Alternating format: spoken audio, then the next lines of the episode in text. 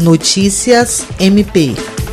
A Procuradora-Geral de Justiça do Ministério Público do Estado do Acre, Cátia Rejane de Araújo Rodrigues, recebeu empresários que fazem parte da Associação Brasileira de Bares e Restaurantes, a Brasel, preocupados com os reflexos das medidas que limitam o funcionamento de estabelecimentos comerciais para frear o avanço do coronavírus. Estiveram presentes também o Procurador-Geral Adjunto para Assuntos Jurídicos, Sami Barbosa Lopes, e o Secretário-Geral do MPAC, Rodrigo Curti.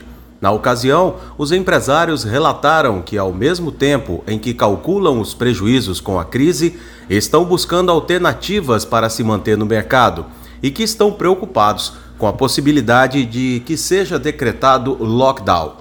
Kátia Rejane explicou como tem sido a atuação do Ministério Público do Estado do Acre na pandemia e esclareceu que houve uma interpretação equivocada da Recomendação Conjunta número 05-2021, expedida na última quinta-feira, dia 1 de abril, em razão do aumento de casos e internações clínicas em UTI e dos óbitos, bem como do cenário epidemiológico relacionado aos vírus respiratórios. William Crespo para a Agência de Notícias do Ministério Público do Estado do Acre.